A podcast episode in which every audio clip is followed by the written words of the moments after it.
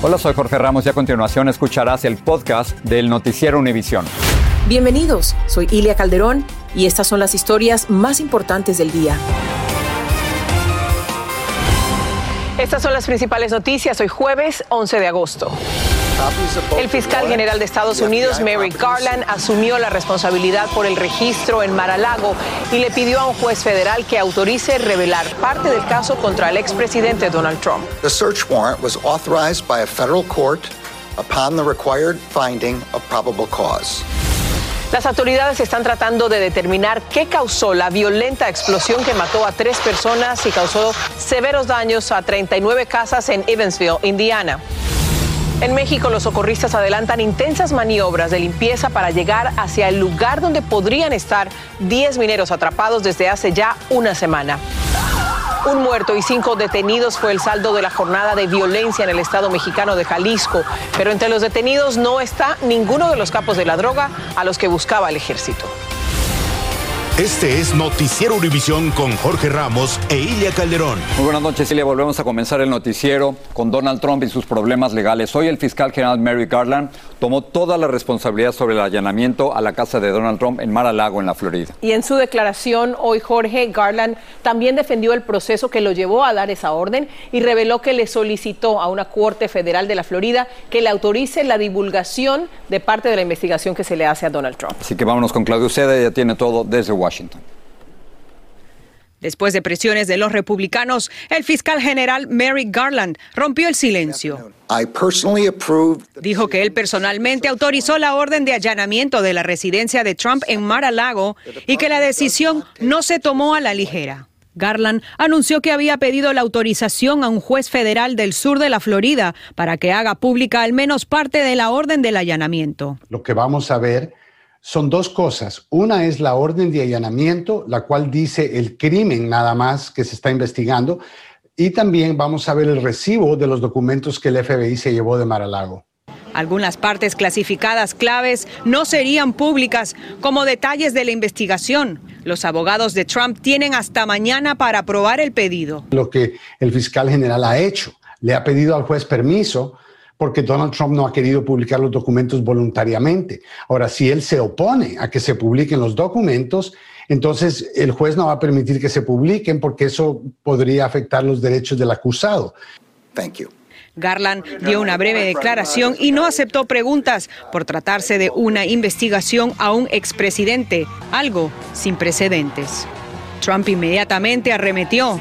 Dijo, mis abogados y representantes estaban cooperando totalmente y se habían establecido relaciones muy buenas. El gobierno pudo haber obtenido lo que hubiese querido si lo teníamos. Nos pidieron que pusiéramos un cerrojo adicional en cierta área. Hecho. De acuerdo con el New York Times, Trump ya había recibido una citación en la primavera sobre los documentos que presuntamente se llevó indebidamente de la Casa Blanca y que no lo devolvió a los agentes. Claudia, ¿ha dicho algo de todo esto la Casa Blanca?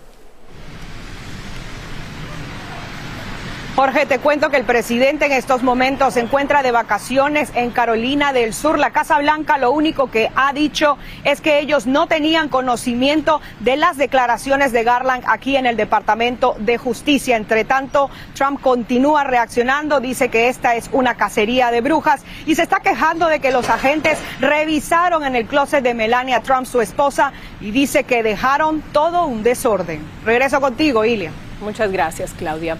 El fiscal general Garland también defendió de una manera muy férrea hoy la integridad de los agentes del FBI, quienes han recibido críticas por parte de allegados a Donald Trump y otros dirigentes republicanos tras el allanamiento a Mar-a-Lago. Su defensa se produjo luego de un frustrado ataque a las oficinas del FBI en Cincinnati, como nos informa Pedro Rojas. Una oficina del FBI en Cincinnati, Ohio, fue el escenario de un intercambio de disparos cuando un hombre armado con una pistola de clavos y un rifle de asalto intentó ingresar de manera violenta a la edificación. Él estaba armado y al no tener éxito huyó, dijo este vocero de la policía. El sospechoso posteriormente provocó el cierre de varias carreteras, se atrincheró en un espacio por varias horas y luego murió en un enfrentamiento con la policía. Aunque aún no se establecen las causas e intenciones del acto, el hecho ocurre a solo tres días de que el FBI realizara un allanamiento a la casa del expresidente Trump y un día después de que el director del FBI condenara los señalamientos a sus agentes. Cualquier amenaza en contra de las agencias del orden, incluyendo los hombres y mujeres del FBI, es absolutamente deplorable, resaltó.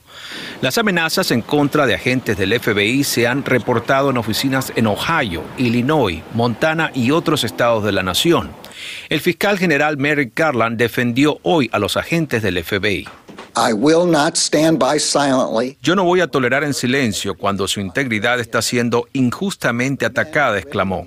Las acusaciones verbales y mediáticas contra el FBI se han propagado por toda la nación por parte de líderes republicanos y sectores del público. El fiscal general Merrick Garland dijo también que era un honor servir junto a los agentes del FBI que aseguró trabajan en proteger a la población resguardando además sus derechos civiles.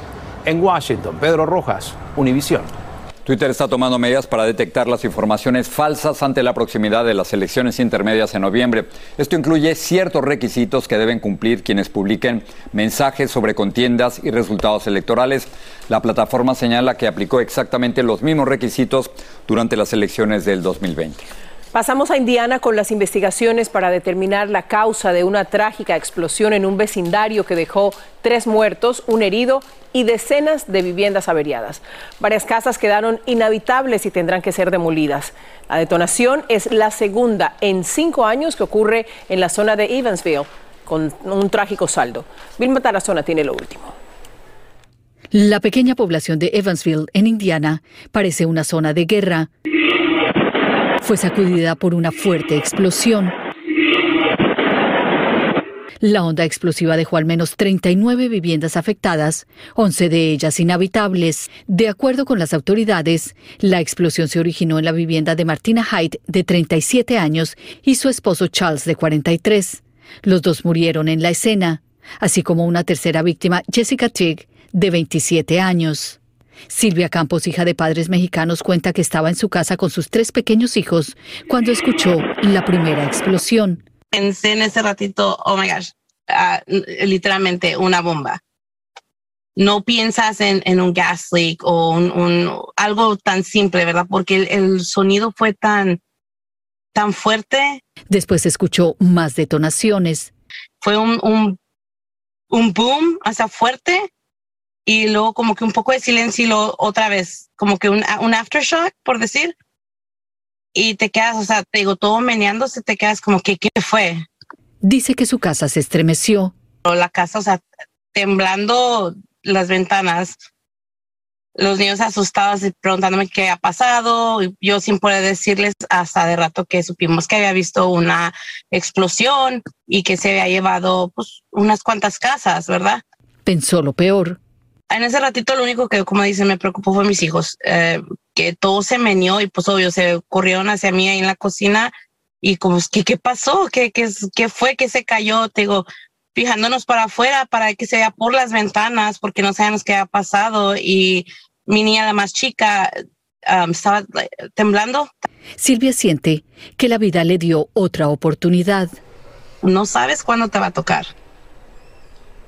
Las autoridades dicen que al parecer la explosión fue accidental y descartan que haya sido debido a una fuga de gas. Continúan investigando. Regreso contigo, Jorge. muchas gracias. Ahora nos vamos a ir a Nueva York, donde los centros que reciben a migrantes ya albergan a más de 4 mil. A muchos los está enviando el gobernador republicano de Texas, Greg Abbott, como parte de una campaña para relocalizar a migrantes en ciudades gobernadas por demócratas. Blanca Rosa Vilches nos dice cómo están respondiendo las autoridades neoyorquinas. Después de 30 horas de viaje, llegaron en dos autobuses. Fueron 100 esta vez. Y el comisionado de Asuntos del Inmigrante fue de nuevo a recibirlos a la terminal. No nos preocupa que las personas vengan aquí, lo que nos preocupa es que el gobernador está utilizando estos autobuses y las personas por motivos políticos. A diferencia de otras veces, hubo gente con pancartas criticando la labor del alcalde y la ciudad.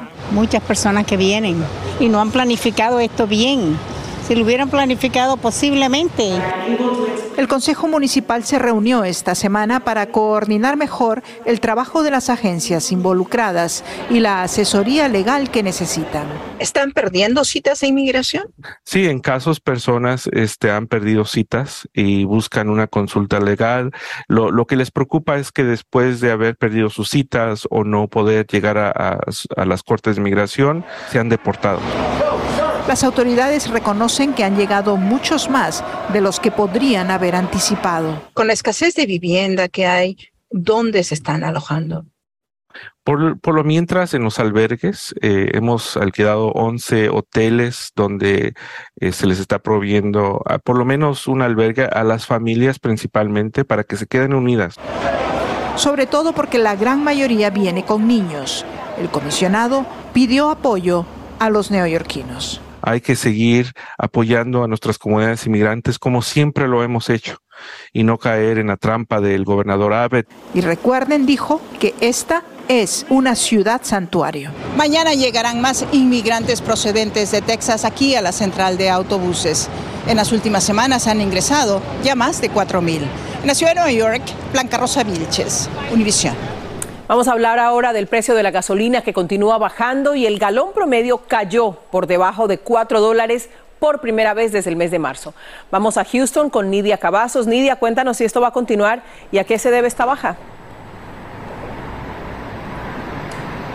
Así es, Ilia, muy buenas tardes. Hoy estamos reportando estas buenas noticias y es que desde el mes de marzo no veíamos que los precios, el promedio nacional del precio por galón de gasolina bajara por debajo de los 4 dólares, ya que este jueves en la mañana se anunció que este promedio nacional por precio de galón ahora está en 3 dólares con 99 centavos. Y de acuerdo a los expertos en economía, esto se debe a varios factores, pero por ejemplo se incluye también el hecho que hubo un descenso en la demanda de gasolina por consumidores en el país, pero también hubo este descenso en cuanto a los precios por barril de petróleo y naturalmente por eso estamos viendo ahora que los precios hayan descendido cuando al momento de tener que pagar por el precio de gasolina. Y aunque estas son noticias alentadoras, tenemos que recordar que estamos en un país con un bajo altos índices de inflación, por lo que hoy en día eh, los artículos cotidianos cuestan más que hace exactamente un año y esto también va para los precios de la gasolina. Y de acuerdo a los expertos en economía, se, se puede esperar que va a continuar bajando los precios de la gasolina, aunque es lo que podemos esperar, que continúen bajando. Regreso contigo, Jorge. Nidia, muchas gracias. Y precisamente mientras la gasolina ha bajado algo, los intereses hipotecarios volvieron a subir y ahora están al 5.2%, claro, si se financia a 30 años.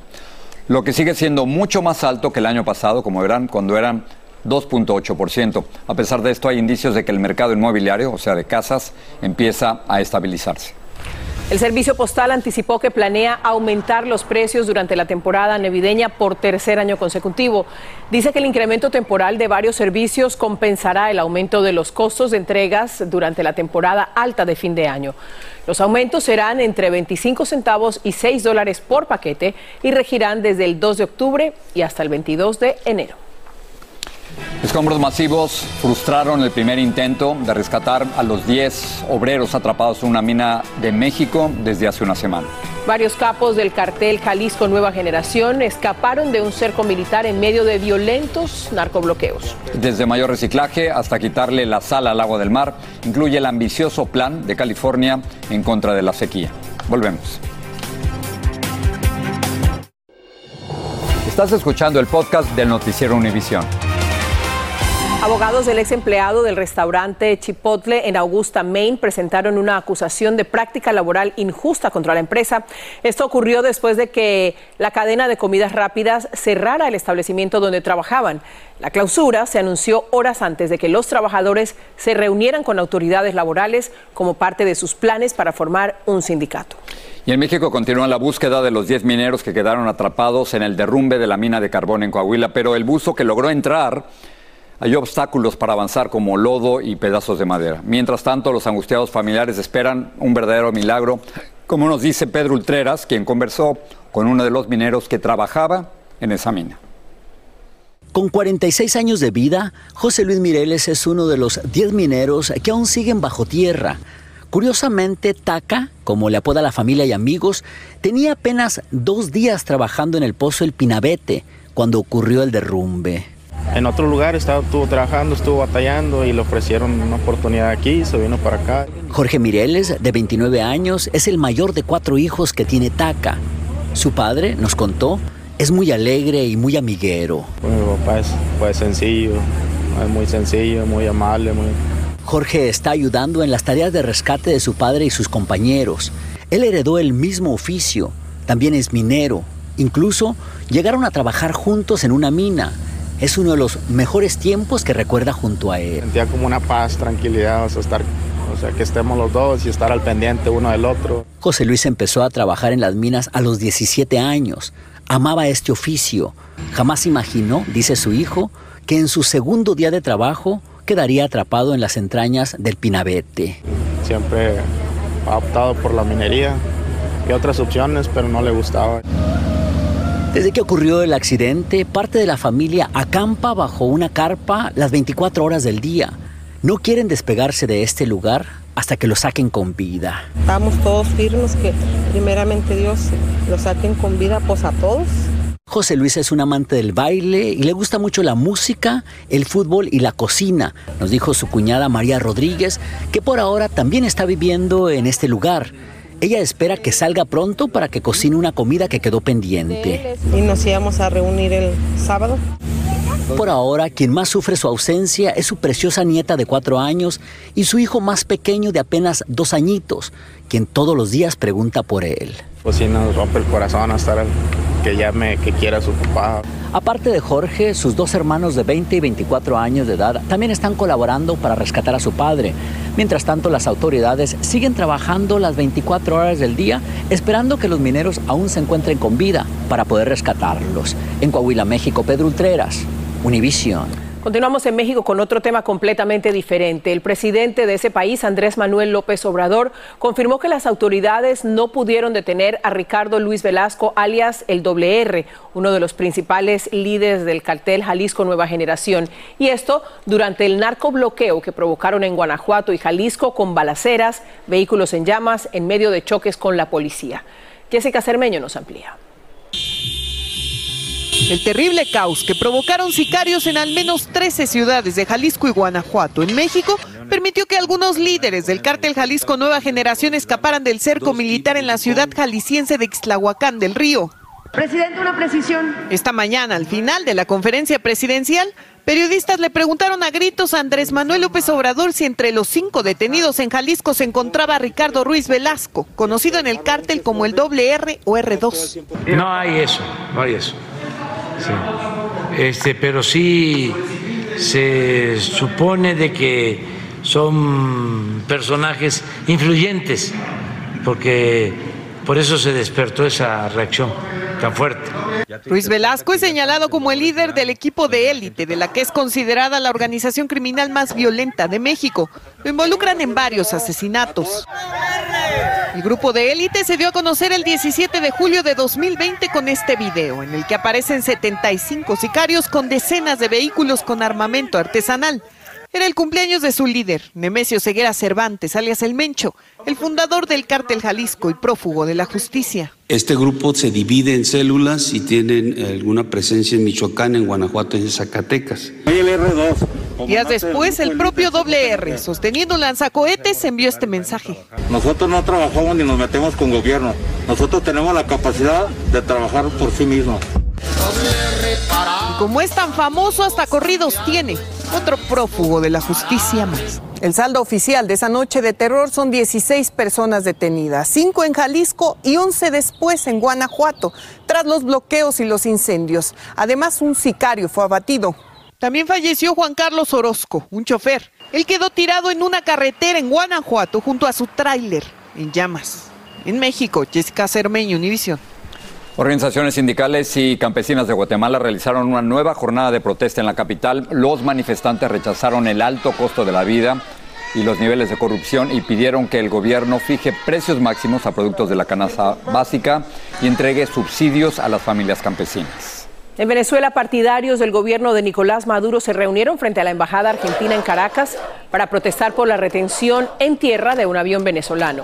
En junio y por solicitud de funcionarios estadounidenses, las autoridades argentinas detuvieron un avión en Buenos Aires e impidieron que la tripulación, compuesta por iraníes y venezolanos, saliera del país. Funcionarios estadounidenses dicen que la tripulación podría tener vínculos con una organización terrorista. Pasamos con Patricia para ver lo que están preparando esta noche. Patricia. Gracias, Jorge. Bueno, hay menos restricciones para quienes se contagian de COVID-19. Las autoridades de salud pública relajaron sus directrices sobre el virus. Por ejemplo, eliminaron la medida que recomendaba entrar en cuarentena si alguien estuvo en contacto estrecho con otra persona infectada. Y en Tennessee, un tribunal federal advirtió una demanda colectiva contra el Servicio de Inmigración. 100 hispanos que trabajaban en una empacadora de carnes en la localidad de Morristown demandaron a ICE por una redada ocurrida en 2018. Acusan a los oficiales de inmigración de discriminación, de uso excesivo de la fuerza y de arrestos falsos. Les tenemos los detalles esta noche en la edición nocturna, así que espero que nos acompañen junto a León Krause. vamos a estar. Gracias, Patricia. Gracias. Sigue este podcast en las redes sociales de Univision Noticias y déjanos tus comentarios. Bueno, Jorge, ante las devastadoras proyecciones de la sequía en California, el Estado tiene un plan integral que dice que puede aprovechar cada gota, ya sea del mar, del subsuelo o de la lluvia. Y Jaime García nos explica en qué consiste este ambicioso proyecto para calmar la sed en el estado más rico de todo el país. Las predicciones son una fuerte advertencia para California. En los próximos 20 años el Estado perderá el 10% de todos sus suministros de agua, advirtió el gobernador Gavin Newsom, quien anunció una innovadora estrategia que se adapta a las cambiantes condiciones del clima para garantizar el suministro. Es importante por esto, porque reconoce que no van a mejorar las cosas, que, ya nos hemos pasado. Con 20 años de, sequía eh, no, no va a mejorar. Quizás un año va a estar mejor, dos años va a estar mejor, pero vamos a regresar a lo mismo. En julio pasado, el gobernador de California pidió a los californianos un ahorro voluntario del 15% en el consumo de agua. Sin embargo, hasta ahora los ahorros no han rebasado el 13%. El gobernador dijo que su nueva estrategia creará más suministros de agua, yendo más allá de los ahorros como respuesta a su escasez invirtiendo millones de dólares en la construcción de infraestructura para expandir su almacenamiento, aumentando la recarga de agua en el subsuelo, acelerando el reciclaje para su reuso, capturando los escurrimientos de agua de las tormentas y complementando con plantas desalinizadoras de agua de mar y pozos de agua salobre. No hemos hecho esas inversiones en los sistemas de adaptación. No lo hemos hecho. Ahora este es un reconocimiento que nos tenemos que adaptar a este, lo que decía Jerry Brown, nuestro, nuestro nuevo abnormal. Enfocando en agua. El gobernador nombró al exalcalde de Los Ángeles, Antonio Villarraigosa, SAR de Infraestructura del Estado, encargado de traer las inversiones y los fondos para las nuevas obras hidráulicas. Estamos en buen tiempo de recaudar fondos de Washington. En Los Ángeles, Jaime García, Univisión. Pero qué fuerte porque están reconociendo las cosas no van a mejorar, ¿no? El agua se escasea, hay que cuidarla. O se hace algo o las consecuencias van a ser terribles. Y la van a pagar las próximas generaciones. Nos vemos mañana. Gracias.